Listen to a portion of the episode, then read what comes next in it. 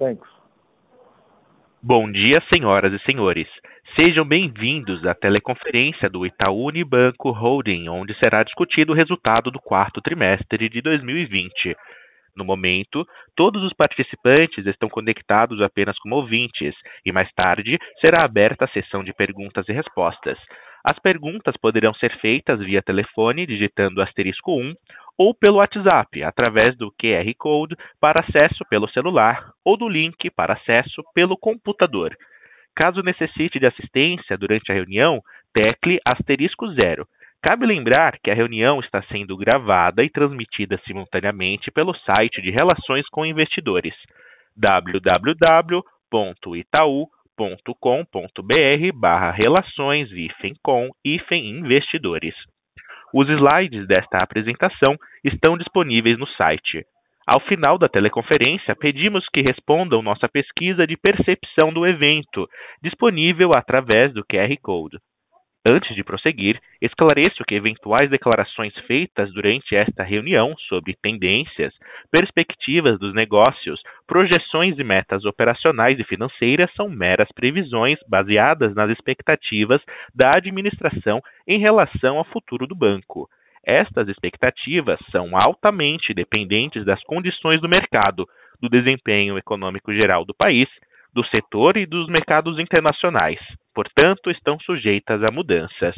Conosco hoje estão os senhores Cândido Bracher, atual presidente e futuro membro do Conselho, Milton Malu e Filho, atual CFO e CRO e novo diretor-presidente, Alexandro Broedel, novo, novo CFO, e Renato Lulia Jacob, diretor de Relações com Investidores e Inteligência de Mercado.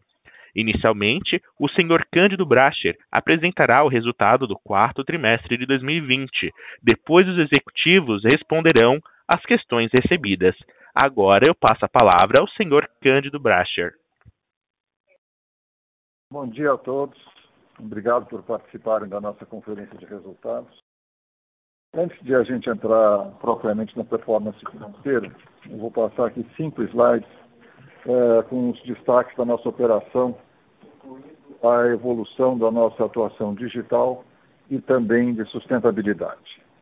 Então, indo para o slide 2, é, aqui a gente apresenta destaques do quarto trimestre. Primeiro, um relevante crescimento na originação de crédito para pessoas físicas de 15%. E percebam que tem um crescimento significativo em carteiras de crédito com garantias, como veículos, consignado e imobiliário, todos crescendo entre 8% e 9% no trimestre. Além disso, a carteira de cartão de crédito cresceu 11,3% no trimestre. Essa carteira normalmente cresce no último trimestre do ano, mas esse crescimento de 11,3% supera a sazonalidade típica.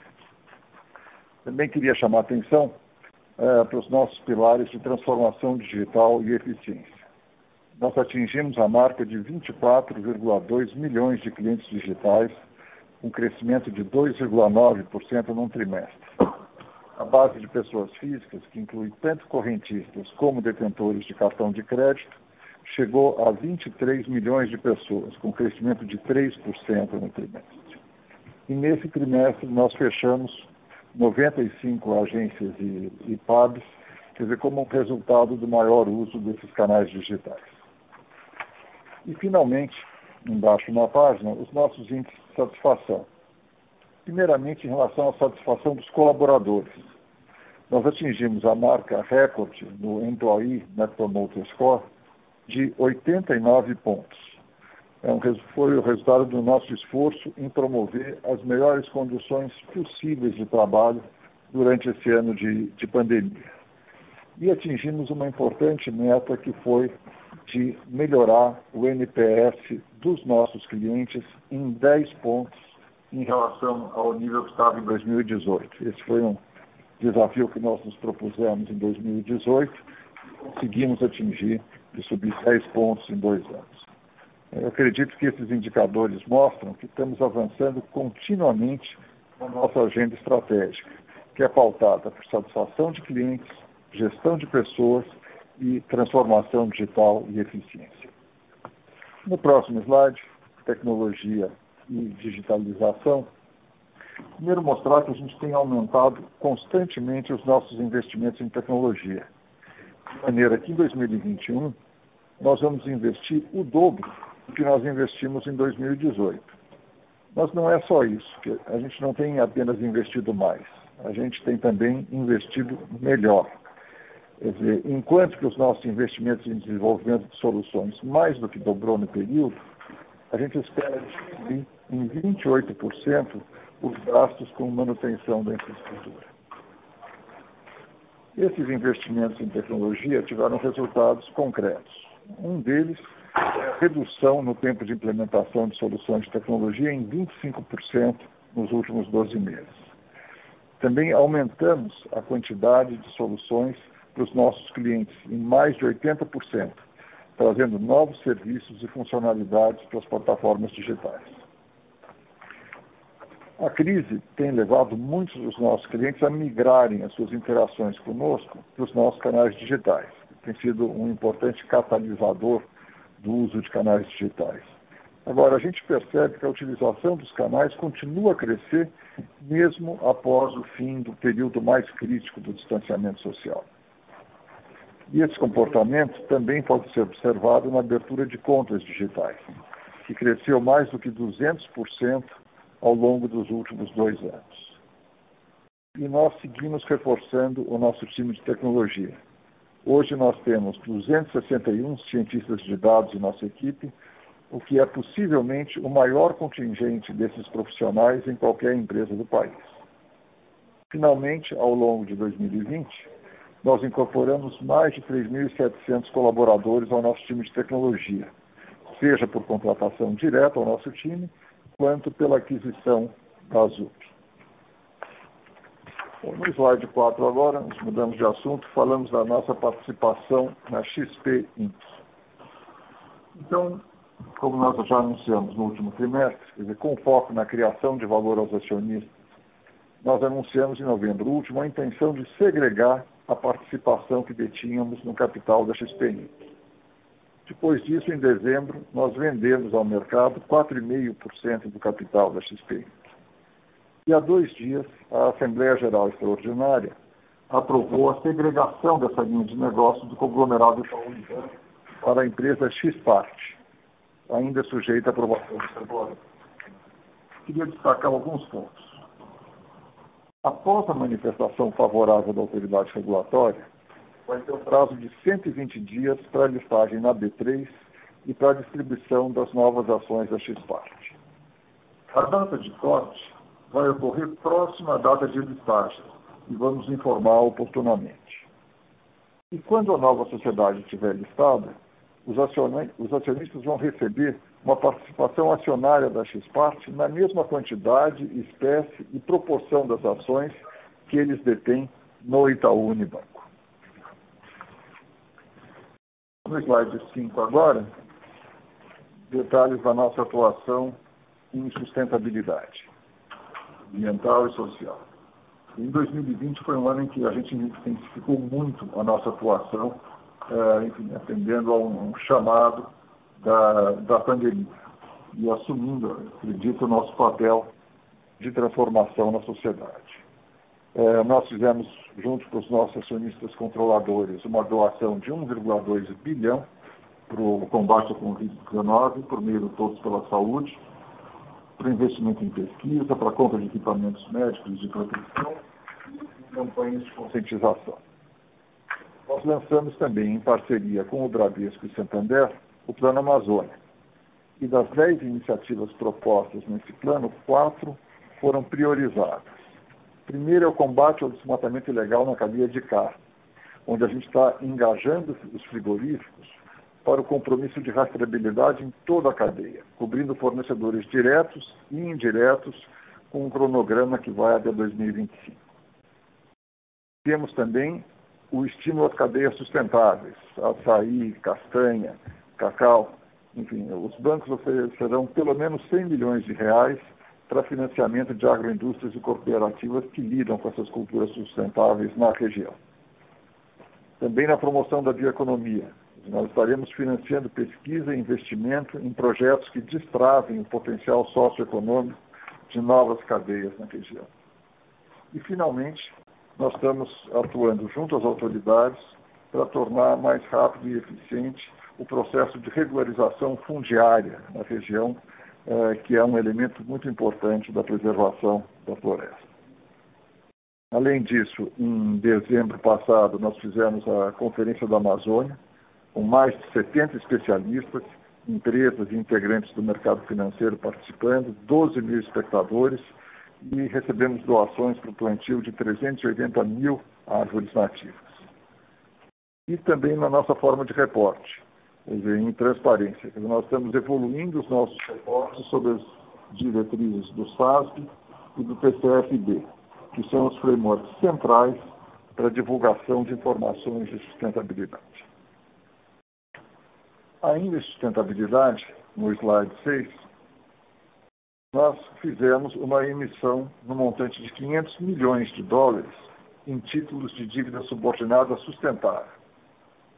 Para tanto, nós lançamos internamente o Sustainability Finance Framework, que é um documento que define que tipo de operações podem ser feitas com os recursos captados por meio desses títulos de dívida com critérios sociais e ambientais. Os recursos captados vão ser alocados em oito categorias, podem ser alocados em oito categorias. Energia renovável e eficiência energética, transporte sustentável, gestão sustentável de água e resíduos, prevenção e controle de poluição, gestão sustentável de recursos naturais e uso da terra, edifícios verdes, acesso a serviços essenciais e finanças inclusivas. Essa foi a primeira emissão de capital de nível 2 de um banco para financiar projetos verdes e sociais na América Latina. E essa operação está muito conectada à nossa agenda de compromisso de impacto positivo, que nós anunciamos há mais de um ano na qual nós propusemos metas de financiamento relacionadas a setores e negócios que são contemplados pelo framework. Agora, no final de 2020, de uma meta de 100 bilhões de crédito para setores de impacto positivo até 2025, nós já conseguimos fazer 47,7 bilhões, os quais 12 bilhões e meio foram destinados para geração e serviços de energia renovável. Também na, de, na agenda de empreendedorismo, onde nós tínhamos estabelecido originalmente uma meta de originação de 9 bilhões de crédito para pequenas empresas lideradas por mulheres até 2024, a gente já fez 9,1 até dezembro de 2020. A seguir, a gente lançou uma nova meta de 11 bilhões de crédito para essa frente. É, e esses é, nossos compromissos de impacto estão no nosso site e vocês podem acompanhar trimestralmente a evolução de cada um deles. Bom, com isso, nós passamos agora para os destaques financeiros. No slide 8, a gente vê que a gente encerrou o quarto trimestre de 2020 com um resultado recorrente gerencial de 5,4 bilhões de reais, um ROI de 16,1%. O crescimento de 7,1% do resultado no período foi fruto, por um lado, de uma redução de 4,5% no custo do crédito e também do crescimento das receitas de prestação de serviços e da margem financeira com clientes. Esses efeitos foram parcialmente compensados por uma sazonalmente mais alta despesa não decorrente de juros.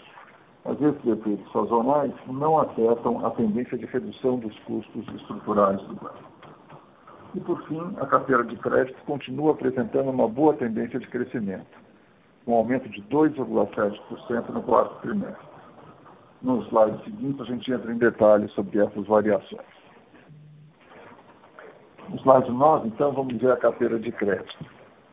Aqui eu gostaria de dar destaque em algumas tendências que a gente pode observar nesse slide.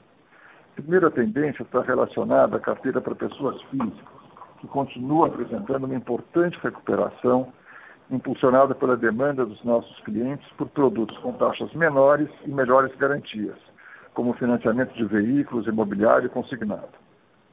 Vale ressaltar que o financiamento imobiliário teve o seu melhor trimestre de originação na nossa história, que resulta em um crescimento de mais de 130% quando comparado com o mesmo período de 2019 consignado também apresentou um importante crescimento, principalmente pelo aumento da margem consignável na carteira de INSS. Cartões de crédito continua com uma tendência positiva e nesse trimestre, que é sazonalmente mais forte em função da maior atividade econômica no final de ano, cresceu ainda mais do que seria o crescimento sazonal. A gente também observa uma queda na carteira de crédito pessoal do banco. Como vocês sabem, no quarto trimestre, todos os anos traz um impacto negativo na carteira de cheque especial, em virtude do pagamento do 13º salário. E também uma queda observada na carteira sob medida, um produto que está muito atrelado ao nosso programa Travessia e o que mostra já uma tendência à normalização da situação financeira dos clientes. Já a carteira de crédito de micro, pequenas e médias empresas apresentou uma natural desaceleração de intensidade de crescimento em função da menor oferta de linhas de crédito incentivadas e garantidas pelo governo. E, finalmente, a carteira de crédito de grandes empresas apresentou um crescimento de 1,6% no trimestre, principalmente em função da carteira de títulos corporativos.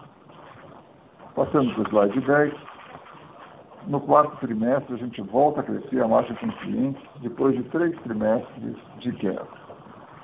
Esse movimento se deu em função do contínuo crescimento da carteira de crédito, maior saldo de capital de giro próprio do banco e maiores margens das operações na América Latina. Esses efeitos foram parcialmente compensados pela marginal redução de spreads dos nossos produtos de crédito e pela mudança de mix da nossa carteira.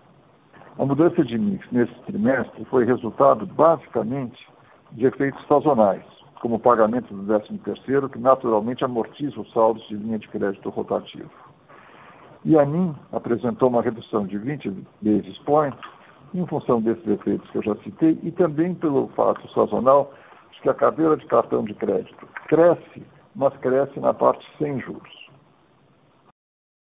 Passando agora para o slide 11, aqui a gente vê a nossa carteira flexibilizada durante a pandemia. O saldo dessa carteira terminou o ano de 2020 com 50,8 bilhões de reais, uma redução de 5% quando comparada com o terceiro trimestre. Essa queda se deve à menor demanda por parte dos nossos clientes, assim como pelo phase-out do programa Travessia. Esse efeito é intensificado pela amortização de parcelas, uma vez que 96,1% da carteira já está fora do período de carência. O índice NPL 1590 atingiu 8,3%, que foi um aumento de 190 pontos. Esse aumento se deve a dois fatores. Primeiro, relacionado ao término do período de carência de quase toda a carteira flexibilizada. E o segundo se refere ao efeito aritmético da redução do portfólio flexibilizado, quer dizer, a diminuição do denominador. Já o índice NPL de 90 dias atingiu 5,2%, que é um patamar, patamar menor do que o de 15 e 90 dias no terceiro trimestre, o que mostra que não houve uma rolagem integral dos créditos em atraso de curto prazo para as faixas de atraso mais longas, o que é muito saudável. Slide 12, agora falando sobre qualidade de crédito. O custo de crédito apresentou uma queda de 4,5% no trimestre. Isso foi impulsionado por uma redução de 11% nas despesas de PDD e também menor volume de descontos concedidos no banco de varejo. Esses efeitos foram reduzidos pelo aumento do, do impairment de títulos corporativos, principalmente relacionados a um caso específico e conhecido no banco de atacado no Brasil. O índice de cobertura atingiu 320%, uma queda de 19 pontos percentuais no quarto trimestre. Uma queda que é um efeito natural do aumento do saldo inadimplente acima de 90 dias, enquanto que o saldo de PDD desacelerou o crescimento. Esse é um movimento esperado de continuar nos próximos trimestres. O índice de MPL de curto prazo apresentou uma queda de 10 basis points em função da boa performance da carteira de crédito de clientes pessoas físicas no Brasil, que foi parcialmente compensada pelo aumento do atraso de 15 a 90 dias na carteira de micro, pequenas e médias empresas, que voltou aos patamares pré-programa Travessia. Esse programa, esse aumento se deve ao término do período de carência das carteiras que estavam nesse programa. Importante mencionar que se a gente exclui os efeitos da carteira de crédito do programa Travessia nos portfólios de clientes pessoas físicas, micro, pequenas e médias empresas, os indicadores de qualidade de crédito desse portfólio se encontram nos, melhor, nos menor, melhores níveis históricos. No slide 13, a gente passa para a margem financeira com o mercado, que atingiu 1,6 bilhão de reais, um crescimento de 14,1 no trimestre. Esse resultado é explicado por maiores resultados na Mesa Banking, com destaque para o resultado no Chile, a venda de títulos e volatilidade das taxas de juros e inflação, que acabaram contribuindo para uma margem financeira mais forte. Slide 14 agora, serviços e seguros. A gente vê que as receitas de prestação de serviços cresceram 4,1% no trimestre. É uma performance explicada principalmente pelo crescimento acima dos efeitos sazonais no volume de transações na emissão e adquirência de cartões, e também pela melhor performance dos nossos fundos de investimento. Esses efeitos foram parcialmente compensados por uma menor receita nas operações de investment banking e corretagem. E ainda assim foram muito elevadas, mas é que o terceiro trimestre tinha sido ainda mais elevado. E também como já um impacto do PIX nas tarifas de conta corrente importante mencionar que desde meados de novembro nós passamos a não cobrar mais tarifas avulsas para a realização de TEDs e DOCs. As receitas de seguro apresentaram uma queda de 14,5% no trimestre, basicamente em função dos efeitos de assimetria dos índices de inflação na remuneração dos ativos na operação de previdência. Passando agora para as despesas, no slide 15, a gente vê um crescimento de 5,1% nas despesas não decorrentes de juros, principalmente resultado de efeitos sazonais relacionados à maior atividade econômica, as tradicionais campanhas de fim de ano e também maior concentração de gastos com treinamento e desligamento de pessoal, e também maior despesa de participação no lucro. Um destaque aqui, no ano como um todo, foi a redução de 3% das despesas no Brasil, nominal, que se traduz numa contração real de 7,6% quando a gente exclui os efeitos da inflação. Já as despesas da América Latina apresentaram um crescimento em reais de 13,6% no ano, basicamente em função da variação cambial desfavorável para o real. Nós fechamos 95 agências e pagos nesse quarto trimestre, o que traz também uma pressão adicional de custos no período mas aumenta o potencial de eficiência para 2021. Em 2020, nosso quadro de colaboradores apresentou um aumento de aproximadamente 1.700 pessoas, crescimento que se deve principalmente ao nosso foco de investimentos de tecnologia. E nós contratamos 1.700 profissionais de tecnologia no período, além da aquisição da ZUP, que adicionou cerca de 2 mil pessoas à nossa área de TI ao longo de 2020. No capital, a gente vê que o índice de capital nível 1 do banco apresentou um crescimento de 80 basis points no trimestre, principalmente em função do lucro do período e dos ganhos derivados da alienação parcial da participação na XP. Muito bem. Com isso, eu termino aqui a minha parte na apresentação e também oficialmente eu completo a minha última tarefa como CEO do banco. Foi uma jornada de quatro anos que me enche de satisfação e orgulho. Eu quero agradecer a vocês, investidores e analistas de mercado, pelas interações, pelos debates ao longo dessa jornada. Aprendi muito com isso, nos ajudou a orientar os esforços do banco. E com isso eu passo a palavra agora para o Milton, o nosso novo CEO, que vai apresentar as expectativas para 2021 e beyond. Milton, boa sorte, sucesso eu fico muito feliz em deixar o banco nas suas mãos, de verdade, e muito confiante e otimista no nosso futuro. Volta com você. Legal, Cândido. Muito obrigado. É um enorme prazer que eu recebo essas funções e responsabilidades. E queria aqui agradecer a todos pela participação no call. É, não é o meu primeiro call, mas é o meu primeiro call como CEO. Muito entusiasmado com os desafios que vem pela frente e confiante de que faremos um excelente trabalho aí durante a jornada. Então, assim, antes de começar até, Cândido, aqui eu vou contar para todos aqui sobre as nossas expectativas para 21, eu vou falar um pouco sobre a estrutura, tá? É, que eu acho importante. Primeiro, a gente passou de uma estrutura de seis pessoas no comitê executivo para uma estrutura de 12 pessoas, né? Dentre os quais são 10 executivos são novos membros do comitê executivo. Já eram executivos da casa. É, a intenção aqui é de estarmos mais próximos das áreas de negócio, buscando simplificar a estrutura e reduzir o nível hierárquico dentro do banco. Antes eram dois membros do comitê executivo focados no negócio e três membros focados nas áreas corporativas, nas áreas de suporte.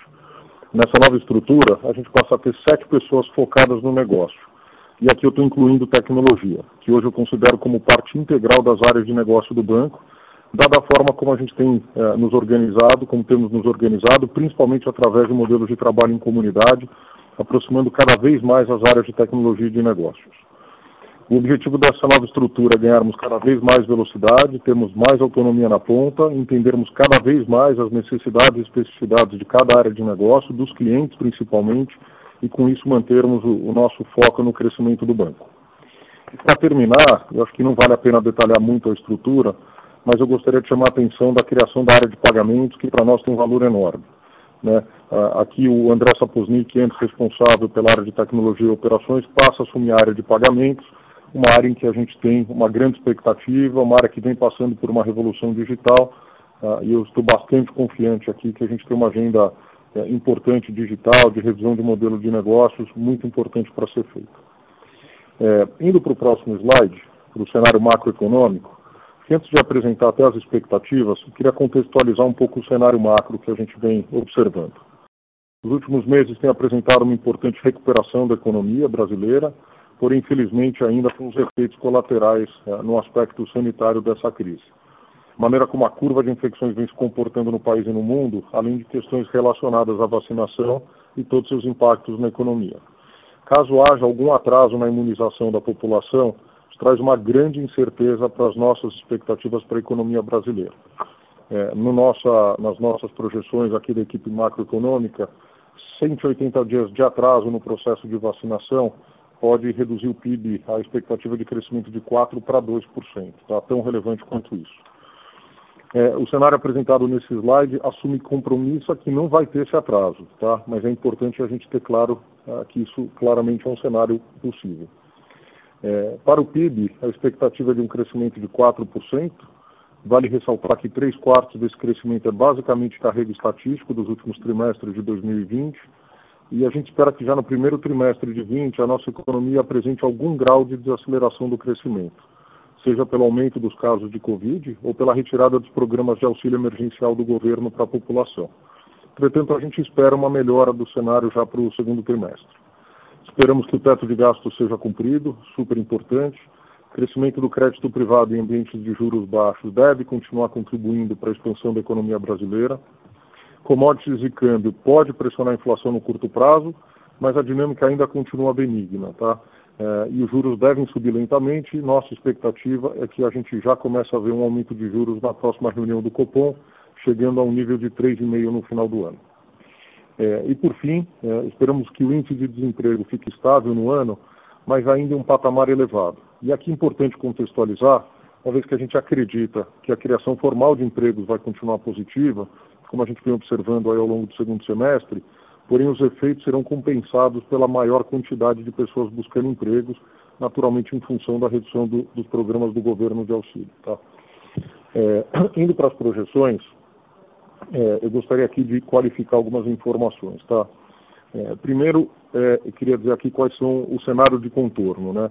É, a gente vem hoje no banco com nível de liquidez e capitalização super adequado é, para todos os nossos cenários de estresse. Vale mencionar o nosso target de 13,5% para o capital nível 1, que permanece em vigor, é, apesar da gente ter terminado 2020 ligeiramente abaixo desse nível, como o Cândido falou agora há pouco, a gente acredita que ao longo do primeiro semestre de 2021 a gente volta a superar esse target. Tá? Esse é o nosso objetivo e foi assim que a gente falou para vocês aí nos últimos trimestres. A expansão da carteira de crédito vai ser impulsionada principalmente pelo segmento de pessoa física, assumindo a retomada da economia, né, com, em linha com o nosso cenário base, mais uma vez ancorando no cenário macro. É, e, um primeiro momento, esse crescimento deve ser suportado por produtos de menor risco e menor taxa de juros, tá? consignado, financiamento imobiliário e veículos. Mas a gente espera já no segundo semestre uma retomada da demanda por linhas de crédito ao consumo e linhas rotativas. A recuperação da taxa média da margem financeira com clientes, a NIM, ao longo do ano, devido a essa progressiva mudança do mix de carteira de crédito, não só entre os segmentos atacado e varejo, como também entre os segmentos, eh, o micro segmento do varejo, eh, e a expectativa da maior taxa de juros, né, que traz um impacto na remuneração do nosso capital de giro próprio, né, e, e também traz impacto na margem de passivos. É, a gente vê um crescimento das receitas de serviços e seguros em linha com a tendência de recuperação da atividade, apesar do impacto negativo resultante do PIX eh, e da cisão eh, e alienação da participação da XP Investimentos que o Cândido comentou. Aqui eu vou dar uma ênfase no próximo slide, mas só para eh, ser repetitivo aqui eu acho importante, o que vocês vão ver no guidance de 2021 que eu vou apresentar na sequência é o resultado da linha de resultado de serviços e seguros em 2021, sem o resultado da XP, apenas no mês de janeiro, a gente vai fazer equivalência patrimonial, é o que está previsto na projeção. Naturalmente está dependendo aqui da aprovação regulatória, então na projeção a gente capturou que o corte seria dia 31 de janeiro, porém estamos comparando com o real de 2020. Então no número que vocês vão ver, vocês vão ver o real de 2020 com XP no resultado e na projeção de, de 21 com XP apenas um mês no resultado, 11 meses sem XP, tá? E, e ainda assim a gente espera crescer essa linha de receita e ela vai ser impulsionada pela expectativa de forte atividade aqui no mercado de capitais, também lançamento de novos canais, produtos e serviços. É, uma redução progressiva no custo de crédito, ancorado no modelo de perda esperada e recuperação econômica do país. Entretanto, como vocês sabem, nosso modelo antecipa o ciclo. Então, se a gente perceber alguma mudança relevante no cenário macro do país e condições financeiras, é, a gente deve ver, pode ver alguma volatilidade no modelo de perda esperada. É, e por último, aqui não menos relevante, na estratégia de custos, é, eu tenho falado muito sobre isso, sobre a parte de eficiência do banco. A gente vem trabalhando muito forte nos projetos estruturais de eficiência e a gente continua vendo benefícios nos próximos trimestres com redução nominal das despesas de manutenção da estrutura do banco, tá? É, só que, por outro lado, é, a gente também tem feito investimentos importantes em tecnologia, produtos, novos canais. Só nesse ano de 21 a gente espera um aumento de aproximadamente um bi meio de reais em novos investimentos, é, nessas linhas todas que eu comentei, e aqui visando uma eficiência operacional do banco no médio e longo prazo. Né? A renda de eficiência é importante, o custo é importante, mas não é só o custo. O custo pelo custo, aqui a gente vai continuar muito focado no investimento e na geração de receita no longo prazo. Já indo agora para o guidance, eu vou mais uma vez aqui falar para vocês que esse guidance, eh, nós discutimos aqui eh, a eventual possibilidade né, de não fazer o guidance, mas entendemos que, que seria melhor para dar visibilidade para vocês, investidores, para o mercado, fazer as nossas expectativas, muito ancorada nesse cenário macro que eu comentei agora há pouco. Agora, é um ano uh, diferente, com mais incertezas, ainda a gente tem muita dúvida de como o plano de vacinação vai se comportar ao longo do ano e quais são os impactos na economia, mas a gente ainda assim achou melhor e prudente trazer um guidance para vocês. A única coisa diferente que a gente fez em relação aos anos anteriores é que a gente ampliou a faixa de 3 pontos percentuais para 4 pontos percentuais, aumentando um pouco o lend uh, das faixas. Tá? É, indo linha a linha para a carteira de crédito, a gente espera um crescimento entre 5,5% e 9,5% no consolidado e 8,5% e entre 8,5% e 12,5% para a carteira do Brasil. Para a margem financeira com clientes, né, o NII, a expectativa é de um crescimento de 2,5% a 6,5% no consolidado e de 3% a 7% no Brasil. Esperamos que a margem com o mercado termine uh, o ano entre 4,9 e 6,4 bilhões de reais no consolidado e entre 3,3 e 4,8 bilhões de reais no Brasil. Do custo de crédito, a nossa expectativa é que a operação termine o ano entre 21,3 e 24,3 bilhões de reais no consolidado e entre 19 e 22 uh, no Brasil.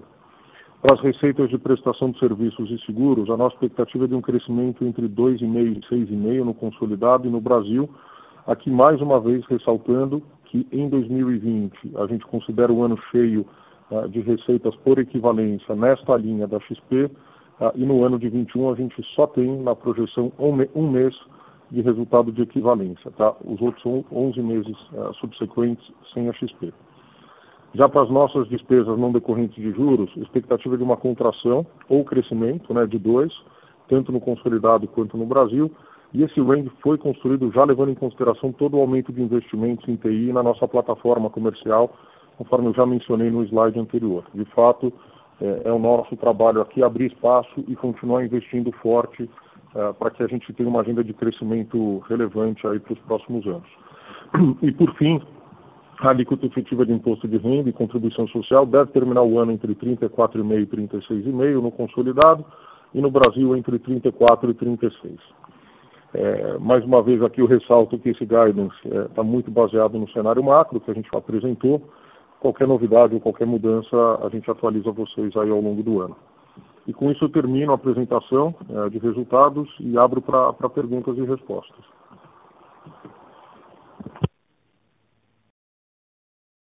Obrigado. Senhoras e senhores, iniciaremos agora a sessão de perguntas e respostas. Para fazer uma pergunta, por favor, digite asterisco 1. Pedimos gentilmente que os participantes se limitem a duas questões. Para retirar a sua pergunta da lista, digite asterisco 2.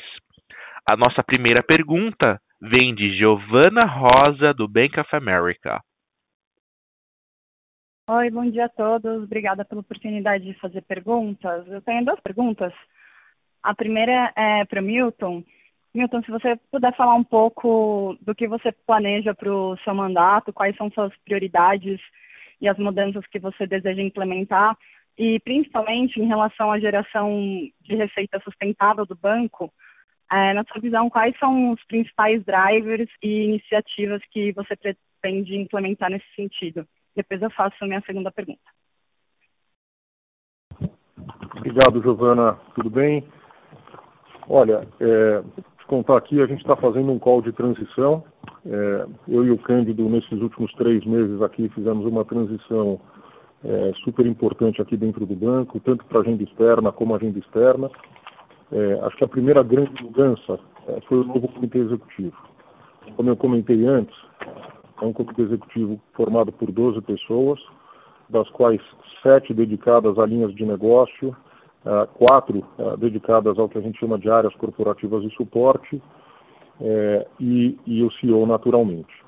Então, acho que a primeira mudança aqui eh, foi a gente avançar no processo de velocidade, eh, proximidade e autonomia do banco, né? É, acho que historicamente, e, e era assim que, que, o banco vinha sendo conduzido durante muito tempo, a gente sempre teve uma lógica muito forte de comando e controle, é, e a gente já veio na gestão do Cândido fazendo uma transição nesse sentido, e agora a gente quer aprofundar essa transição, porque os tempos são diferentes, e a gente realmente precisa estar é, realmente próximo do cliente no dia a dia e ter velocidade de resposta para que a gente consiga aí, de fato, ter uma agenda de crescimento vigorosa. É, o grupo é um grupo novo. Uh, no momento que você passa a ser membro do comitê executivo, além de responsável pela sua própria área, você passa também uh, a fazer parte da formulação do todo. Né? Então, eu tenho uma grande expectativa no grupo. São executivos muito capacitados, que têm histórias aqui, medalhas relevantes ao longo desses anos todos. E eu estou bastante confiante que esse grupo novo, uh, que vem já trabalhando junto desde o início do ano, de fato vai ajudar a gente a construir é, uma visão de longo prazo e uma estratégia aqui é, em que a gente vai ser capaz de avançar. É, naturalmente, tem alguns pilares é, dos quais a gente já vinha trabalhando é, e que são de continuidade. Né? O primeiro deles é a centralidade no cliente. Acho que o Cândido iniciou um processo forte aqui de aprofundar toda a agenda de centralidade no cliente, mas a gente ainda tem uma boa lição de casa para fazer. Evoluímos bastante atingimos o objetivo que a gente se propôs para 2020 uh, e, obviamente, a barra vai subindo, a gente tem que colocar objetivos maiores aqui ao longo do ano e ao longo dos próximos anos. Toda a agenda de transformação tecnológica vai ser um foco e uma prioridade, tá?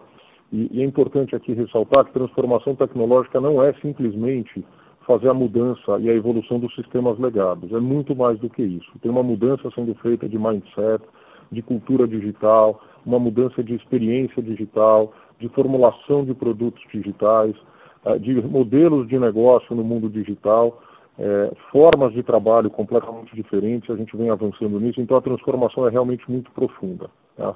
A agenda de eficiência vai continuar sendo foco, já vinha sendo, Eu falo, custo é importante, não tenha dúvida disso, mas crescer o banco é ainda mais importante. Então, o nosso grande foco vai ser em continuar investindo naquilo que a gente vê de oportunidades olhando para frente.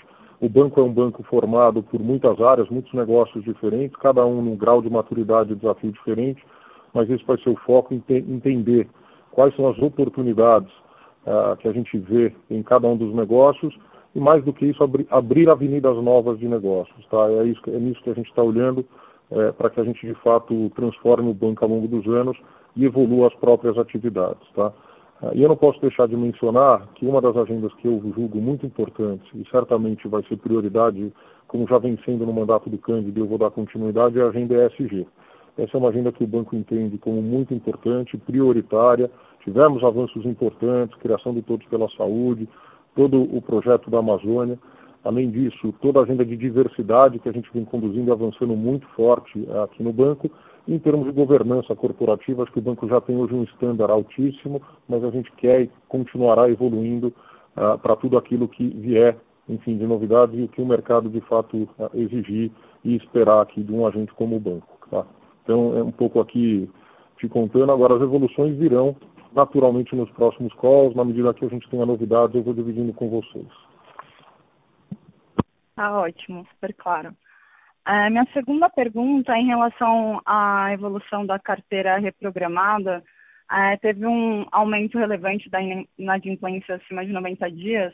É, queria saber se vocês podem compartilhar com a gente quais as principais linhas que foram responsáveis por esse aumento e como vocês esperam que essa carteira evolua ao longo do ano. Legal. Deixa eu ir para a sua segunda pergunta, então. É, de fato, era esperado um aumento na inadimplência já no último trimestre. Né? E a principal razão para isso é que ao longo do ano a gente fez e construiu uma carteira flexibilizada relevante, e que em setembro, 20, setembro de 2020 bateu seu pico de 53,5 bi.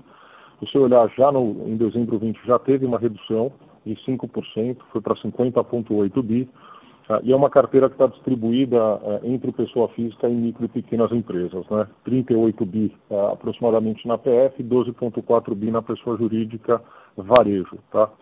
É, o ponto importante aqui é o seguinte: como 96% desses créditos já estão ah, em momento de pagamento, portanto já encerraram as carências, e como a gente passou o ano prorrogando essas operações e com a vantagem, ah, inclusive, da norma do Banco Central em relação aos ratings, teve um esforço muito grande para apoiar os nossos clientes durante esse período.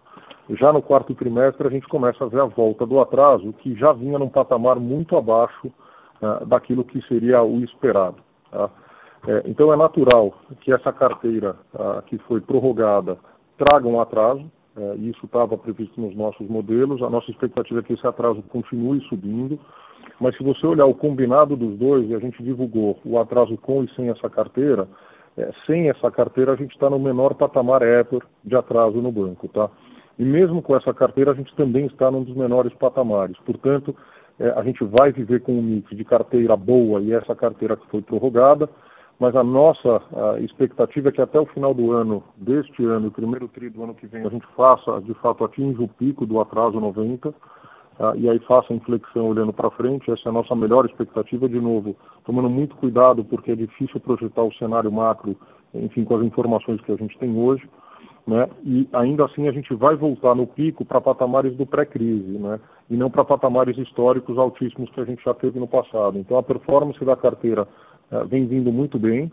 Uh, nossa expectativa é positiva em relação a essa carteira, com o desenrolar dela, com caveat aqui que a gente de fato precisa ver como é que o cenário macro se desenvolve ao longo do ano. Tá ótimo. Obrigada, Milton. Sucesso no mandato. E queria Obrigado. agradecer também o Cândido por todo o trabalho, paciência e parceria nos últimos anos. Obrigado. Obrigado, Giovanni.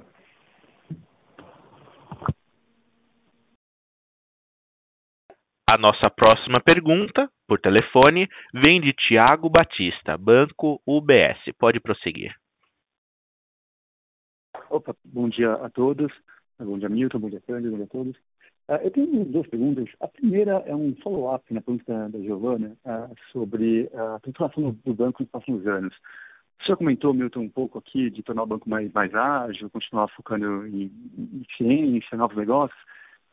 A minha dúvida, assim, é quando a gente tenta pensar o banco daqui a quatro, cinco anos, no médio prazo, não no longuíssimo prazo, mas no médio prazo, qual que, que, são as principais mudanças que se imagina que a gente vai ver no, no balanço no do banco? O ponto é, era um banco mais eficiente, mais com, a, com um estágio menor, com mais alavancagem, tentando reconstruir, assim, um, quando eu quebro um ROI, o ROI do banco daqui a alguns anos, quais são as principais mudanças que você imagina que a gente vai ver? De novo, não quero um número em si, mas as principais mudanças que a gente se imagina que a gente vai ver na tendência do banco. É um banco mais eficiente, só que mais alavancado, uh, focando em linhas é mais varejo, mas com, com spread menor. Então, eu queria tentar entender, uh, para projetar aqui, como que vai ser o banco daqui a alguns anos, uh, não no longuíssimo prazo, mas quatro, cinco anos, um horizonte uh, que dá para ter algum tipo de, de, de, de previsão. E, a, e, a, outra pergunta é um pouco mais do detalhe do guidance. Quando a gente olha o guidance de provisão de vocês, o implícito aqui de cost of risk já é uma provisão abaixo do que foi 2019. A 2019 teve aquele reforço, teve reforço no final do ano, mas claramente mostra uma PDD muito próxima da normalidade do pré-Covid. Só que entender o que está implícito nessa, nesse, número, se tem reversão de, de provisão, principalmente em corporate, como a gente viu alguma coisa nesse trimestre junto com, com o impairment, mas você tentar entender o, o que está implícito uh, nesse guidance em termos de, de reversão, se, se, é uma reversão muito grande de, de se é uma provisão menor em varejo, vou tentar as principais uh, tendências aqui desse guidance de PDD. Legal, Thiago. Bom, sobre a tua é, primeira pergunta, eu vou, de uma certa forma, te responder sucintamente. Eu acho que ao longo do tempo a gente vai poder falar mais sobre esse assunto, visão mais de longo prazo, enfim. Espero poder é, falar mais com vocês sobre isso no tempo, tá? De qualquer forma, quer dizer, a gente depende muito do cenário macro, né? Então, olhando para frente, num cenário de juros baixos, né, economia crescendo, eu vejo um banco mais eficiente, sem dúvida. É para lá que a gente vai. É, isso, enfim, trabalhando muito forte aqui na revisão dos nossos processos, automação, criação de cultura digital, toda a transformação que eu comentei agora há pouco é, para a Giovana.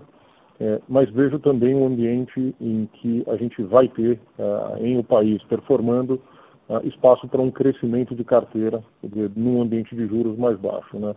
Então eu acho que vai ter um aumento da inclusão financeira, um aumento do crédito como um todo, e isso virá com um mix de receitas de serviços no tempo que vão variar ah, entre ah, menores tarifas, ah, possivelmente no varejo, ah, daquilo que a gente vê hoje, ah, mais diversificação ah, de receitas. Eh, eu falei aqui, a gente precisa realmente trabalhar em criar novas avenidas e é nisso que a gente está focado também. e receitas vindas tanto do banco de atacado, mercado de capitais e no mundo de asset management, a gente tem grande expectativa aqui em relação ao mundo de investimentos como um todo. Tem, tem esforço sendo feito, tem muito trabalho sendo feito, então a gente espera também colher os frutos no tempo, tá? Então, assim, é, muito mais do que isso, eu acho que é um exercício de futurologia aqui, é um mercado dinâmico, muita coisa tem mudado e a gente está super atento. Estamos nesse momento agora começando a discutir um pouco o que, que é essa visão de mais longo prazo, é, vendo aquilo que de fato são os pilares relevantes, que é de fato uma continuidade, e aquilo que a gente precisa projetar olhando cinco anos para frente. Né? Um grupo novo, um grupo com muita ideia, muita vontade. Eu vou te atualizando aí ao longo do ano. É, esse é o, é o teu primeiro ponto. Em relação à parte de crédito, o que eu queria te dizer é o seguinte, tá? A gente, quando viu a crise, logo no início do ano, a gente esperava uh, ver uma crise mais acentuada no mercado de grandes empresas e médias empresas do que, de fato, a gente observou ao longo do ano. Então, os nossos modelos de provisão complementares, eles antecipam o ciclo, como você bem sabe, ao longo do ano a gente foi constituindo as provisões é, e hoje eu diria que a gente tem um grau de conforto razoável para as profissões que foram feitas, o balanço está bem protegido, bem defendido. É, agora tudo vai depender de como é que esse atraso vem no tempo. Né? Como eu te falei, nossa premissa hoje é de que o pico do atraso se dará é, no final desse ano, início do próximo, o que significa de que haverá um consumo natural das provisões feitas por perda esperada. Então, eu não, não gosto muito do termo reversão, é, porque no fundo o que a gente está fazendo aqui é um consumo daquilo que foi provisionado, porque a gente antecipou o ciclo de crédito, tá?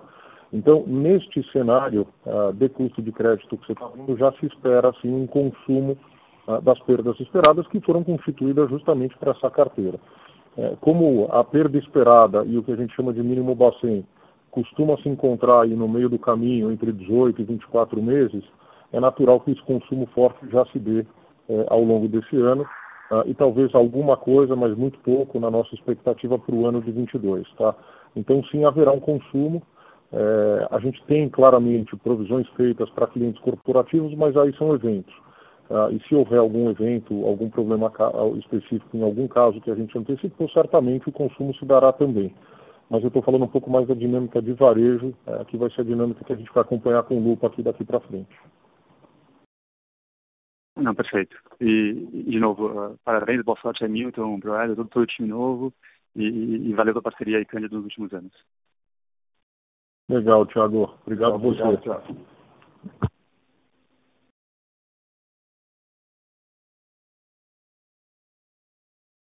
Obrigado. A nossa próxima pergunta vem via WhatsApp de Eduardo Rosnan, BTG Pactual. Sobre a opção de compra dos 11,3% de participação adicional na XP em 2022, entendo que o valor acordado é um múltiplo 19 vezes o resultado de 2021. Queria saber se o lucro é reportado, ajudado ou não gap. Pergunto isso porque entendo que a XP terá um aumento grande de stock compensation em 2021, o que vai impactar o seu lucro, mas eles retiram essa despesa de seu resultado não gap. Qual número devemos usar? E temos uma outra pergunta, também de Eduardo Rosnan, do BTG Pactual, que é direcionada ao Milton. Apesar de já estar no banco há bastante tempo, faz pouquíssimo tempo que foi escolhido como novo CEO. Como foi a experiência desses últimos anos? O que te deixou mais positivamente surpreso? E o que te deixou mais preocupado nesses últimos meses? Ok, obrigado, Eduardo, pela pergunta aqui por, por WhatsApp. Falando sobre o primeiro ponto, é, em relação à compra e venda, é, de fato tem é, essa operação contratada, a gente deve entrar em breve já no Banco Central com um pedido de aprovação. Uh, essa compra ela está se impactuada 19 vezes lucro, você está correto, é sobre o lucro líquido contábil da XP de 2021. Tá? Essa é a informação. Então, tão logo a gente tem a publicação do resultado no ano que vem, a gente define o preço de compra e venda. Tá? Em relação à sua segunda pergunta, é, eu acho que é, se, se, eu conseguir reproduzir um pouco esses anos todos de banco, é, o que eu posso te dizer é dinamismo, tá? Porque a quantidade de mudanças que a gente fez ao longo dos anos tá? e nunca se acomodar e sempre tentar fazer ou antecipar movimentos de transformação foi o que eu experimentei aqui. Não foi à toa que eu acabei, tá? não por plano, mas talvez por oportunidade, me movimentando tanto é, aqui dentro do banco, né? É, não é diferente agora, acho que a gente passou por mais uma mudança, mais uma transformação. É, eu tenho aqui feito uma transição, como eu comentei com o Cândido, muito suave é, e foi muito bem conduzida ao longo dos últimos três meses. Acho que eu me orgulho, Cândido também, desse processo. É, do ponto de vista de ânimo, estou muito animado com a nova estrutura do comitê executivo, com a oportunidade de ter executivos tão talentosos no grupo, prontos para novos desafios.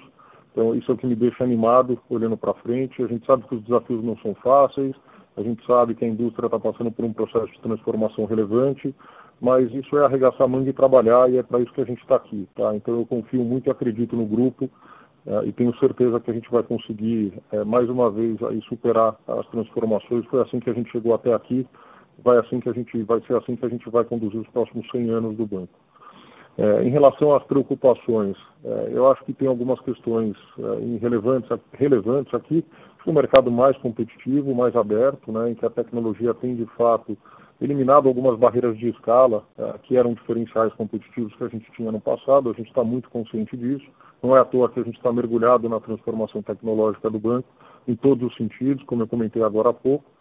É, vejo, de fato, um cenário macroeconômico que preocupa ainda em 2021 embora a gente tenha um cenário base positivo, a questão da vacina e a questão do Covid é algo que preocupa muito a gente, não só como banco olhando os resultados, mas como cidadão aqui olhando os impactos que isso tem criado na população, quantidade de mortes, enfim. Então, isso é uma preocupação que a gente tem aqui relevante. Esperamos que seja algo passageiro, pós-vacinação, a gente possa, enfim, virar essa página aqui e olhar para frente. É, e é, vamos ver aqui como é que o, o, ambiente de juros no Brasil, certamente a gente trabalhando num ambiente de juros mais baixos, isso abre oportunidade para novos negócios, para crescimento, e esse vai ser o nosso foco, crescer e ser um banco maior no tempo e não um banco menor e mais eficiente. Né? O nosso objetivo é crescer e crescer com rentabilidade, crescer de forma é, sustentável. Né?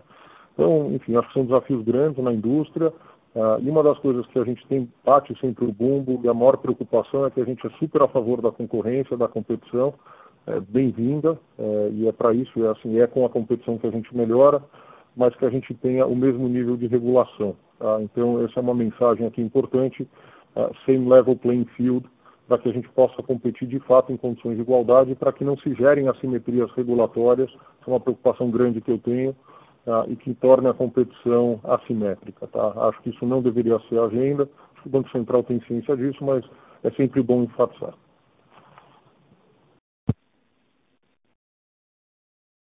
Obrigado. Seguimos com as perguntas via telefone e o próximo é o Victor Chabel, Bradesco BBI. Bom dia, pessoal. Obrigado pela oportunidade. Uh, uma pergunta na linha do que alguns já exploraram é com relação ao balanço que vocês fazem com relação à expansão internacional do Itaú uh, nos últimos 10, 15 anos uh, e a performance um pouco mais difícil que a gente tem visto em alguns países, né, desde logo a Argentina, mais recentemente o Chile. Uh, que balanço vocês fazem dessas iniciativas internacionais, até aproveitando a sua experiência, Milton, na, em alguma dessas operações, né, nominalmente aí o Chile, uh, e como que vocês enxergam uh, essa recuperação, ou, ou, se não uma recuperação, as tendências aí uh, ao longo do tempo de, de uma eventual evolução dos resultados, dado que o Corbanca nesse trimestre foi particularmente mais pesado para o resultado consolidado. Como é que, então, no geral, assim, como é que vocês fazem esse balanço dos investimentos feitos lá fora e como que vocês veem a evolução uh, desse negócio, se é um, fo um, foco menor, maior, enfim, como que vocês enxergam isso? Obrigado. Legal, Vitor. Eu vou tentar ser um pouco mais conciso em algumas perguntas aqui, porque estou vendo que a gente ainda tem uma lista enorme de, de pessoas pra, na fila para a gente cumprir e conseguir atender todo mundo. Então, sobre a operação internacional, é, de fato, acho que a gente precisa separar aqui, né? Uruguai e Paraguai com uma performance muito boa, resultados ótimos, é, vem indo muito bem. A Argentina, a gente precisa separar o banco em dois, né? O mundo de atacado vai muito bem, a tesouraria teve resultados relevantes esse ano, foi um ano muito bom para a Argentina, apesar de toda a crise, mas obviamente tem desafios macroeconômicos e o varejo ainda é uma operação é, que vem muito próximo da linha d'água, ali onde a gente tem maiores desafios na Argentina, a gente está atento a isso, realmente é, não estamos satisfeitos com o resultado, a gente precisa olhar e pensar uh, olhando para frente. Tá? É, em relação ao Itaú Corbanca, é, eu acho que a gente ainda vem, não estamos satisfeitos também com os resultados, naturalmente, né? Aqui ainda a gente tem efeitos relevantes uh, do pré-fusão uh, e os grandes efeitos feitos no balanço esse ano têm a ver com, enfim, grandes provisões feitas, né? Uma deterioração do cenário, tanto a crise econômica é, lá no Chile, como também é, o Covid. Na Colômbia é muito mais a questão do, do Covid e que a gente ainda tem uma carteira de crédito, ou tinha uma carteira de crédito mais sensível a cenários adversos. Né? A gente aproveitou para fazer grandes provisões no balanço mais uma vez. É, ressalto aqui que são carteiras anteriores ao processo de fusão, que vinham exclusivamente de um dos bancos, em que a gente, enfim, resolveu fazer mais provisões aqui para deixar o balanço mais ajustado. É, o nosso objetivo na agenda internacional é melhorar o que a gente já tem, acho que a gente tem bastante coisa no prato. É, naturalmente estamos abertos se, oferecer, se aparecer alguma oportunidade que faça sentido, mas o foco agora, de fato, é melhorar a performance dessas operações, tanto Chile e Colômbia, e com uma lupa muito próxima aqui, de fato, para discutir quais são os desafios e, que, e que caminhos a gente deve perseguir. Tá? Então, muito próximo a isso, esse vai ser o nosso foco e objetivo. E, e, Milton, se me permite, só um pequeno follow-up. Vocês estão abertos na, no, na vertente internacional, mas só para deixar claro, mais com viés de compra do que de venda? Olha, é, assim, Vitor, é difícil te dar uma resposta assim precisa aqui sobre esse assunto. A gente está aberto, aberto significa, é, normalmente a gente está na ponta compradora, né? Essa tem sido a nossa agenda. É, o país ainda tem algumas assimetrias quando a gente tem investimento fora do Brasil, e isso é muito importante ter presente, a assimetria tributária e os níveis de capital que a gente exige das operações é bem alto, com custo capital Brasil. Essas operações dificilmente, tirando Uruguai e Paraguai, é, criam valor na visão do acionista brasileiro e isso que a gente está bem atento. Tá? É, somos compradores por definição, mas estamos abertos aqui, enfim, se tiver alguma oportunidade ou alguma mudança de rota, é, consideraremos alternativas. Excelente, obrigado Milton. Muito obrigado também pelo Cândido por todos esses últimos anos e parabéns pelo, pelo trabalho e toda a sorte aí nos próximos movimentos. Obrigado, gente. Muito obrigado, Vitor. Seguimos com a pergunta de Jason Molin, Scotiabank. Olá, uh, bom dia para todos.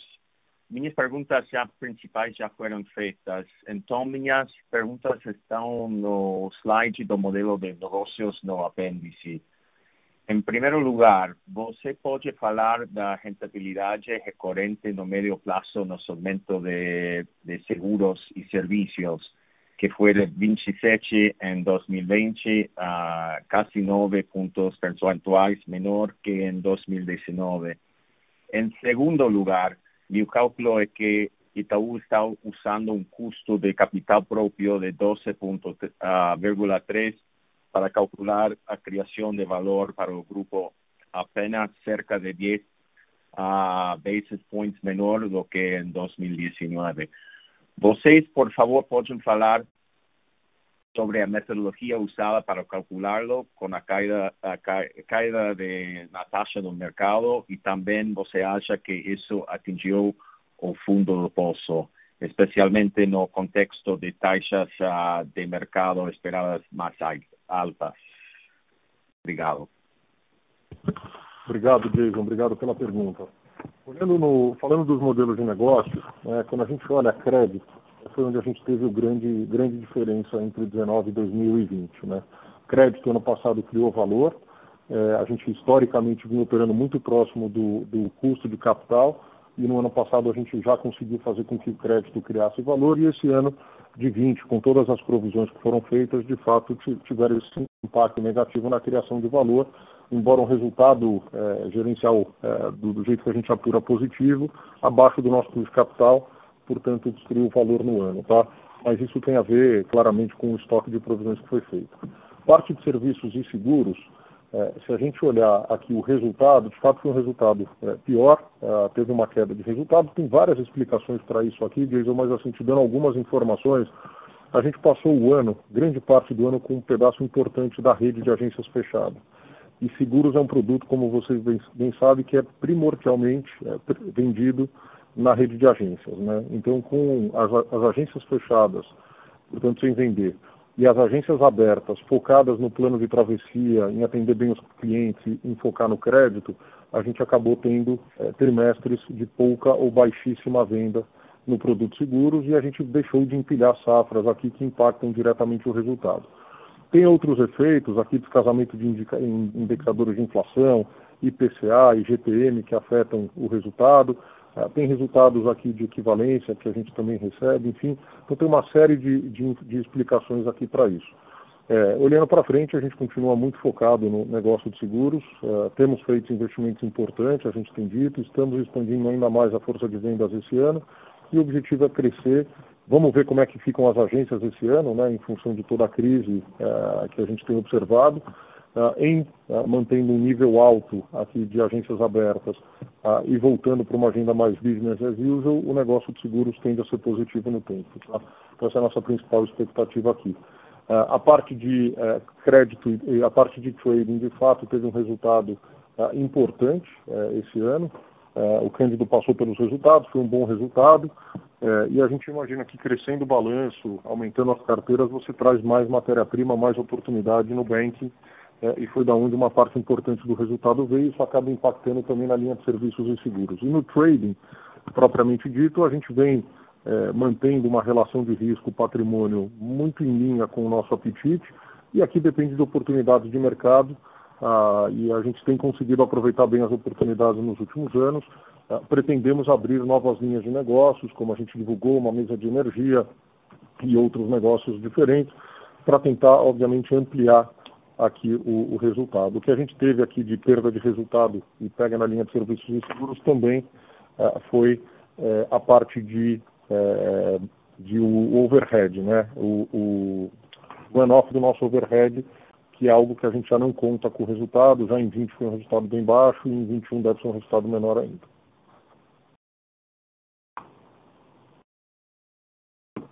Obrigado. Obrigado você. Obrigado. Seguimos agora com a pergunta de Jorg Friedman, Citibank. Oi, é, bom dia, muito obrigado pela oportunidade. É, explorar um tema que ainda não foi abordado, é, referente à alocação de capital. Quer dizer, o banco já voltou aí para o Common Equity Tier 1 de 11,5%, está é, acima de 13% com o capital complementar. E eu queria entender pelos próximos anos é, como que o banco trabalha nas suas assumptions é, com a questão de payout, né, dividendos, é, e também é, levando em consideração aí o tema de consolidação, se o banco pode voltar a ser é, um pouco mais, é, é, de repente, ativo na agenda de consolidação é, no Brasil, dada, dadas todas essas transformações aí que o Milton está expondo ao longo da apresentação. Obrigado. Bom, Jason. Jorge, desculpa, obrigado pela pergunta. É, aqui falando de, é, de capital, é, no fundo a gente continua com a nossa, o nosso objetivo aqui no apetite, tá? de 3,5% para nível 1, 12% no certo ano. Eu falei, a gente espera já no primeiro semestre voltar acima desses patamares. O nosso dividendo, a gente vem trabalhando com um dividendo mínimo regulatório, né? tinha uma restrição do Banco Central é, mas na nossa cabeça, enquanto a gente não é, tiver com capital acima de 3,5%, a gente deveria continuar trabalhando com os mínimos regulatórios aqui de 25%, que é, é da forma como a gente é, anunciou, inclusive, o dividendo agora. É, olhando para frente, a gente continua com aquela premissa de que todo o excesso de capital acima de 13,5, né, com aquela tabelinha de RWA e ROI que a gente tem, continua sendo a nossa premissa e o nosso objetivo de pagamento de dividendo. Tá? Então, recompondo o capital, daqui para frente a gente volta a uma certa normalidade eh, em relação ao dividendo. E o nível de capital, a gente não tem ainda expectativa nenhuma de mudar o apetite, eh, acho que foi super prudente tá, com esse nível de capital. A nossa operação ela é mais sensível ao câmbio, era inclusive mais sensível ao câmbio em função de todo o investimento no exterior, o investimento não operacional, né, além do operacional. Então a gente teve que a, a, aguentar um impacto aqui no primeiro trimestre de 240 pontos, a gente estava bem capitalizado para isso, mas como a gente planejou, a gente voltou para os patamares eh, originais. Então devemos permanecer com esse nível de capital sem perspectivas de mudar o apetite. É, em relação à parte de consolidação e aquisição, olha, a gente está aberto, de fato, é, eu acho que há alguns anos atrás a competição era diferente, a competição avançou muito. É, então, a tecnologia, como eu falei, é, trouxe, eliminou algumas barreiras de entrada em alguns segmentos, principalmente aqueles que você não tem tanto capital intensivo. Então, certamente, a gente tem que estar atento e aberto, seja para fazer associações, eventuais compras, e isso será avaliado, enfim, tendo alguma oportunidade, certamente a gente vai avaliar. E se você me permitir mais uma pergunta, é, sobre é, claro. é, Open Banking, ele entrou é, é, ontem né, em vigor, ainda numa esfera inicial, é, só com informações públicas, e no segundo semestre você deve ter a abertura para mais dados de transacionalidade. Eu queria, se possível, vocês devem ter analisado o tema com bastante cuidado, não só junto ao, central, ao Banco Central, mas também com benchmarks internacionais, como o Reino Unido, Hong Kong, que você uh, falasse um pouquinho uh, sobre o que, você espera de, de, transformação do ambiente competitivo e, e, quando isso deve acontecer. Acredito que seja mais médio prazo, dois, três anos, mas se você pudesse dar um pouco da sua visão sobre o Open Banking, a gente apreciaria. Obrigado. Legal, Jorge. Bom, aqui em relação ao Open Banking, é, de fato, a gente está ainda numa fase muito inicial, acho que são testes mais, é pouca informação ainda sendo publicada. Isso é uma agenda em evolução, tem um grupo importante aí de, enfim, várias empresas, setores diferentes trabalhando. É, a gente fez algumas, alguns benchmarks lá fora e a gente não viu grandes transformações nos mercados onde o Open Banking é mais maduro, isso não significa dizer que a gente não está se preparando para o Open Banking. Tá? Ao contrário, a gente está tra trabalhando aqui, eu acho que sempre tem duas linhas aqui, a linha de defesa e a linha de ataque. Então, a linha de defesa é aquilo que vai estar público e como que a gente se organiza, e a linha de ataque é quais são as oportunidades que a gente vai encontrar no mercado, enfim, como mais um player uh, tentando entender o que tem de informação do cliente disponível para consumo e, e, avaliação aqui, oportunidades de negócio. Eu tenho dificuldade hoje de ter alguma, fazer alguma projeção ou te dar alguma expectativa em relação ao Open Banking. É, eu esperaria mais o final do segundo semestre aqui para a gente voltar a falar do assunto. Vamos ver como é que evolui. Ainda é muito no campo das ideias, muito no campo da discussão. Então, qualquer informação que eu te dê aqui agora tem um grau de imprecisão muito grande. Novo é, cargo e obrigado também, Cândido, por toda a ajuda nesses últimos anos. Obrigado. Obrigado.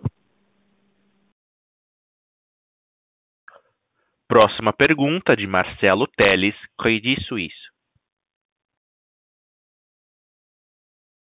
Oi, é, bom dia, Milton. É, obrigado pelo tempo. É, bom dia, Cândido. É, sei que o call está bastante longo, então são duas perguntas bastante rápidas.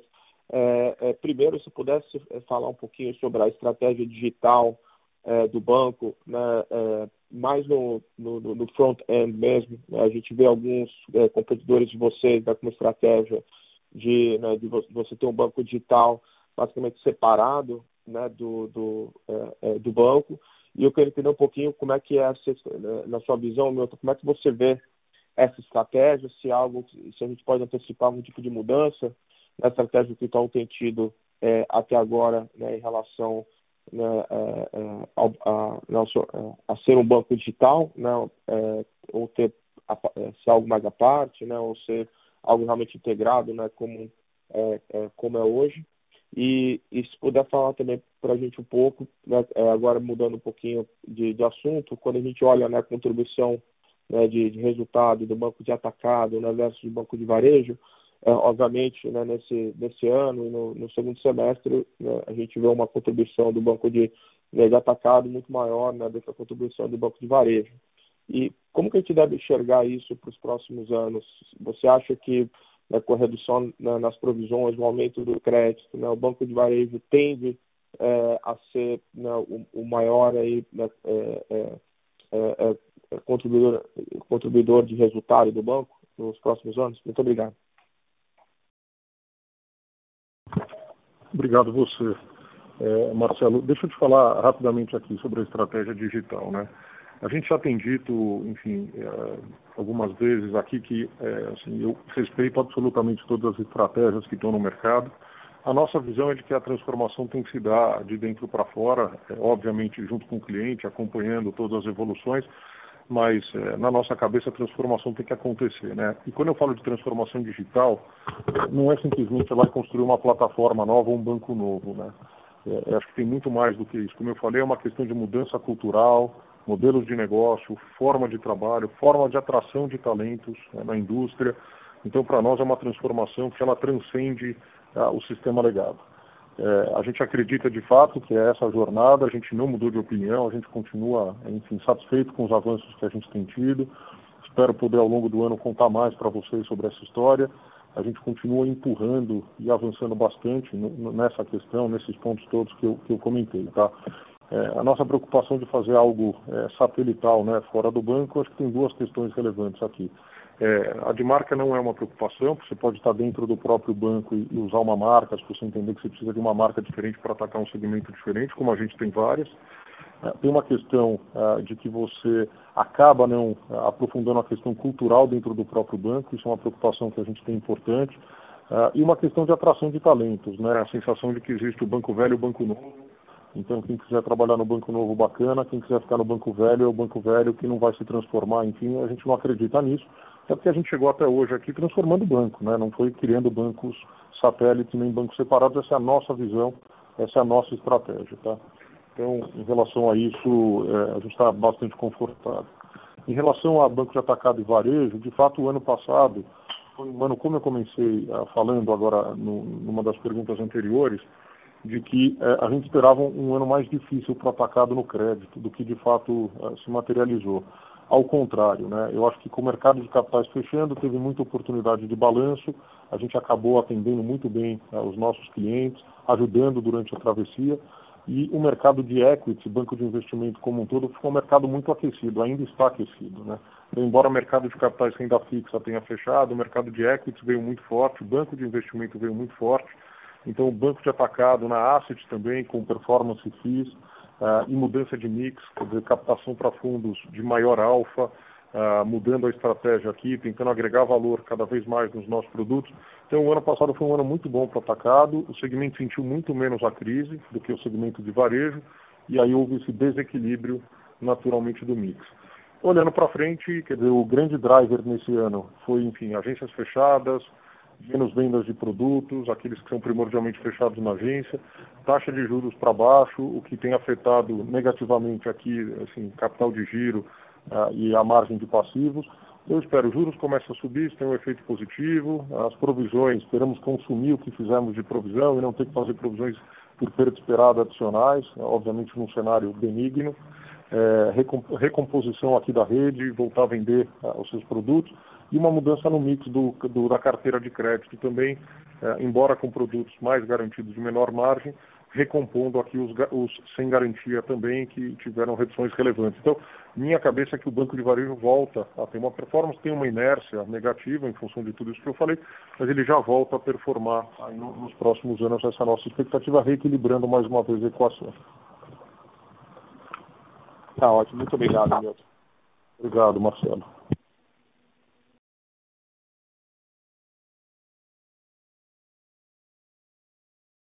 Seguimos com a pergunta de Gustavo Schroeder, Goldman Sachs.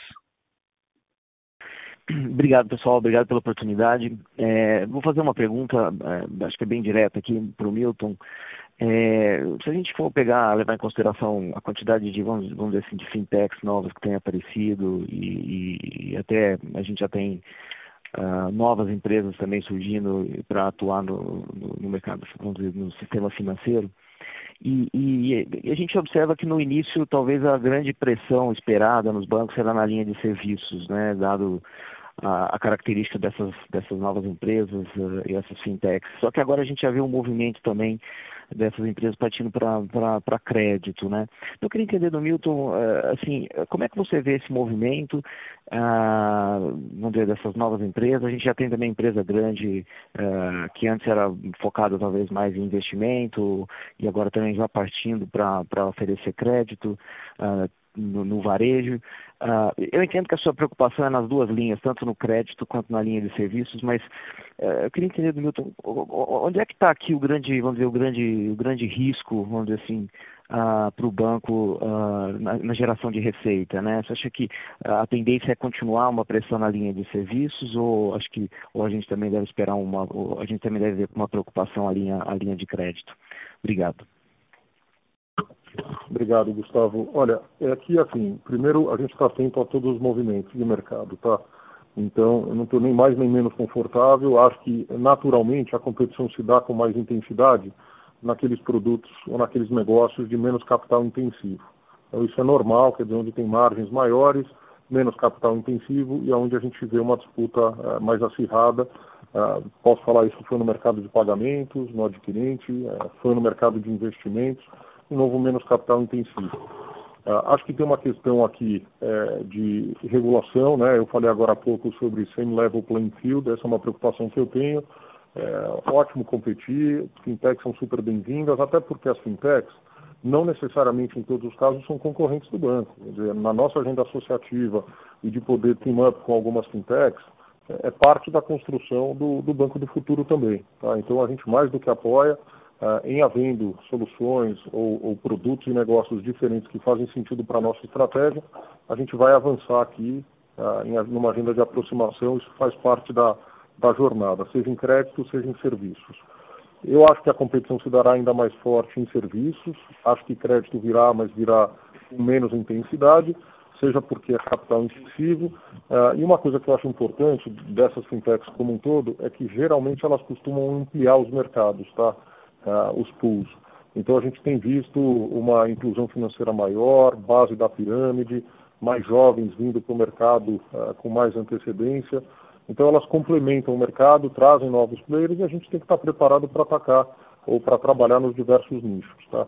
Então vejo mais serviços do que crédito, acho que crédito sim, a gente já vê algumas fintechs fazendo um bom trabalho e avançando, mas tem uma questão de capital, como eu falei, e tem essa questão de same level playing field, que é importante, e muitas fintechs como essas a gente deve ou gostaria de poder trabalhar junto, encontrar alternativas, uma agenda mais associativa. Muito claro, Milton. Obrigado e gostaria de agradecer a, a parceria com o Cândido nos últimos anos e desejar sucesso para o Milton. Obrigado. Obrigado, Gustavo. Obrigado, Gustavo. A próxima pergunta vem de Domingos Falavina, JP Morgan. Bom dia, Milton, Cândido e o time aí. É, a, minha, a minha pergunta para o Milton, vou fazer duas aqui também, Milton, desculpe.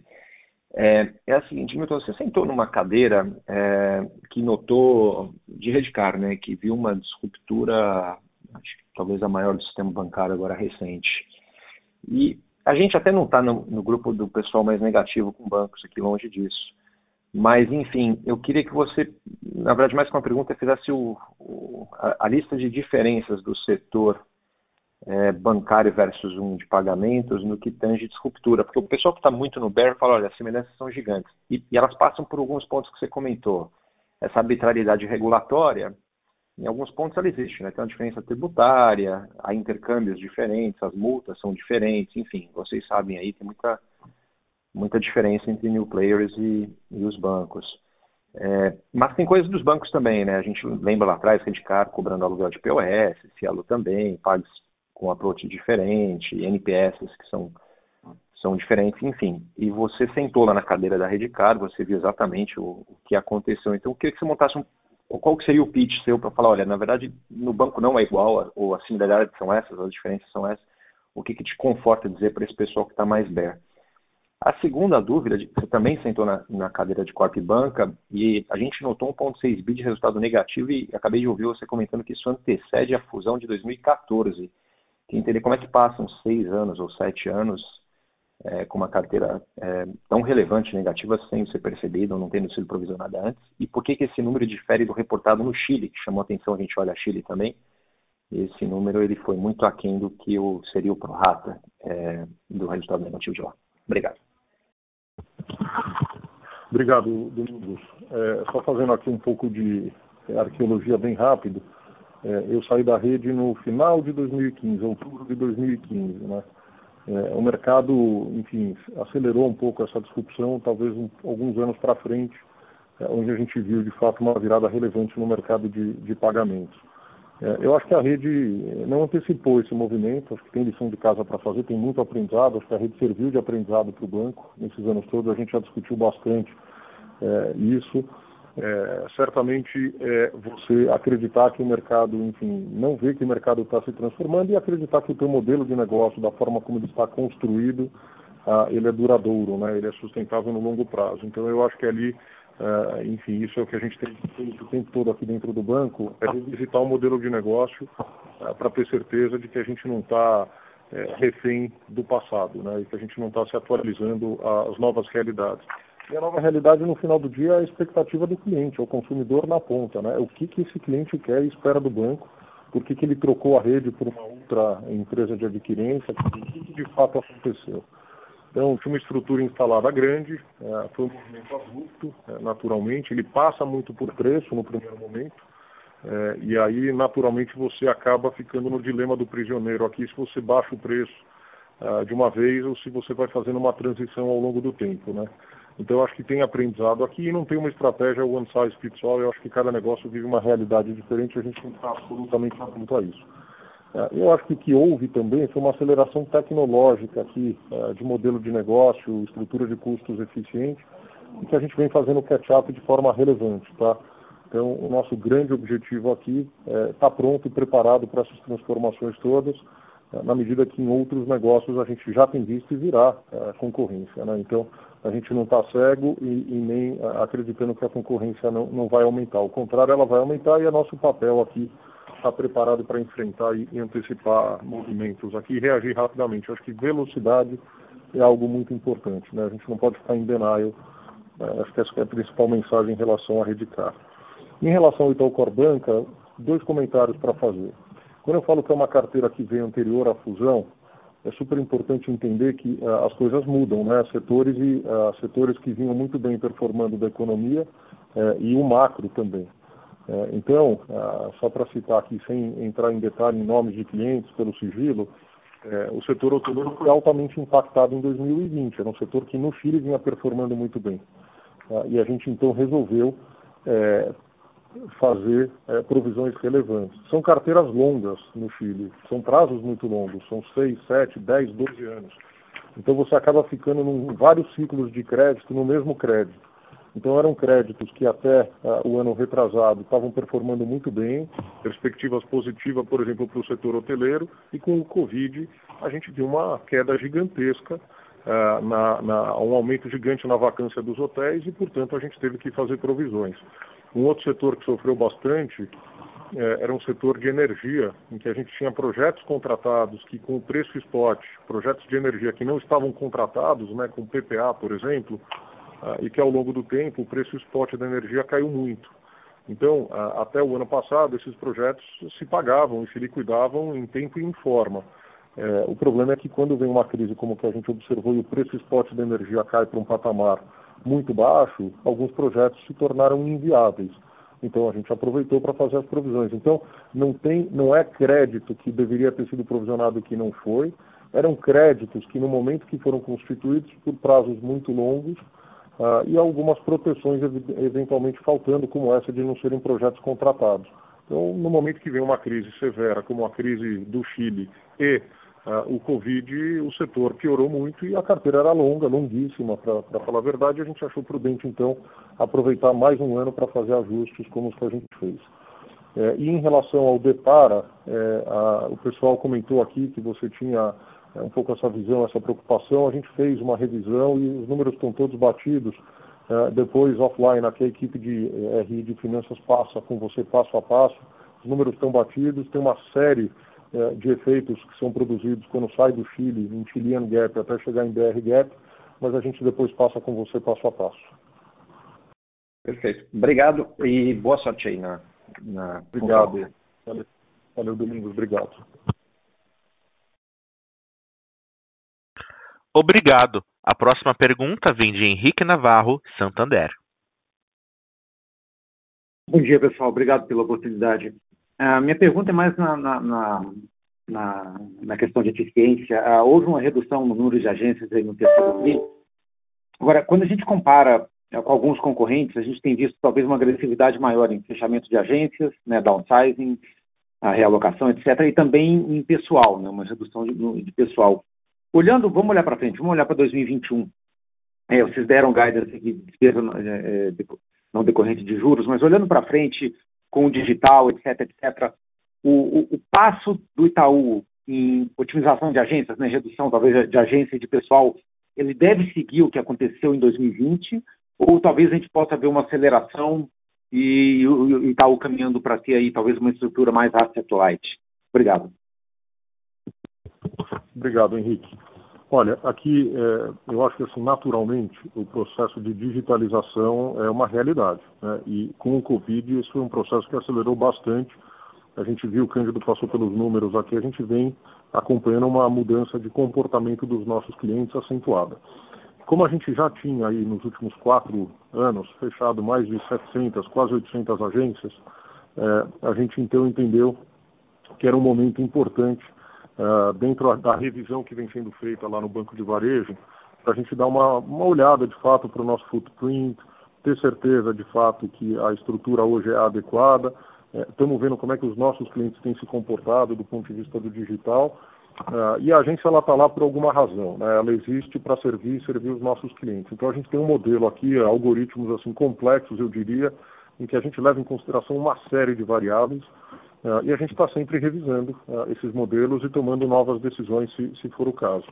É, Para 2021, a gente quer consolidar algumas mudanças importantes que a gente vem fazendo no projeto de transformação do varejo, como vocês bem sabem, é, eu comentei, é, a gente tem falado sobre isso já com alguns investidores é, em conversas e essa é uma agenda que a gente vai continuar dividindo com vocês, ainda está no início do ciclo, então para 2021 não tem nada previsto. É, se eu imagino que para frente vai continuar tendo fechamento, não tenho dúvida que vai. É, a intensidade que a gente está calibrando, mais uma vez, desde que os nossos clientes estejam bem atendidos nos canais digitais, esse acho que é o grande desafio que a gente tem. Foco no cliente, sem dúvida a eficiência, o digital vai levar muita gente para os aplicativos, para a internet, e o fluxo das agências tende a reduzir com o passar dos anos. É, a gente não acredita no modelo zero agência, também não acreditamos no footprint que a gente tem hoje. Deve sofrer alterações ao longo dos anos. Ok, obrigado, é, Cândido. Obrigado aí por todos esses anos. E Milton, é, te desejo sucesso aí na nova empreitada. Obrigado. Legal. Obrigado, Henrique. Obrigado, Obrigado Henrique. Obrigado. A reunião e a sessão de perguntas e respostas está encerrada neste momento e passaremos a palavra ao Sr. Milton Malui Filho para as considerações finais. Olha, muito obrigado a todos uh, pela participação. Uh, gostei bastante das perguntas. Enfim, vamos conversar bastante aí ao longo dos próximos anos. Eu não poderia deixar aqui de aproveitar essa oportunidade de fazer um agradecimento especial ao Cândido uh, pelos quatro anos aqui liderando o banco, pela proximidade, generosidade, amizade uh, e uh, conhecimento eh, que ele tem. De fato, foram quatro anos espetaculares aqui, Cândido, sob a sua gestão e deixa aqui uma legião de fãs e amigos e um legado incrível. Então, queria mais aproveitar para fazer um agradecimento a todos vocês e um especial ao Cândido, que encerra hoje um ciclo. ele se propôs a ficar uh, por iniciativa dele, até o, divulgação do resultado, que foi ontem à noite, e o último call. Então, o Cândido agora vai estar aí com vocês assistindo aqui uh, lá do Conselho e ouvindo as nossas teleconferências. Muito obrigado, Milton. Obrigado a todos vocês pelo apoio, pelas perguntas esses tempos. E eu agora, de fato, vou para a torcida e vou ficar torcendo, enfim, muito energeticamente e apoiando vocês do Conselho. Obrigado. Não, obrigado a todos.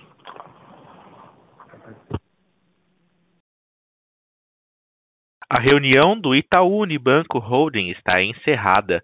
Pedimos que respondam nossa pesquisa de percepção do evento, disponível através do QR Code. Agradecemos a participação de todos e tenham um bom dia. Obrigado.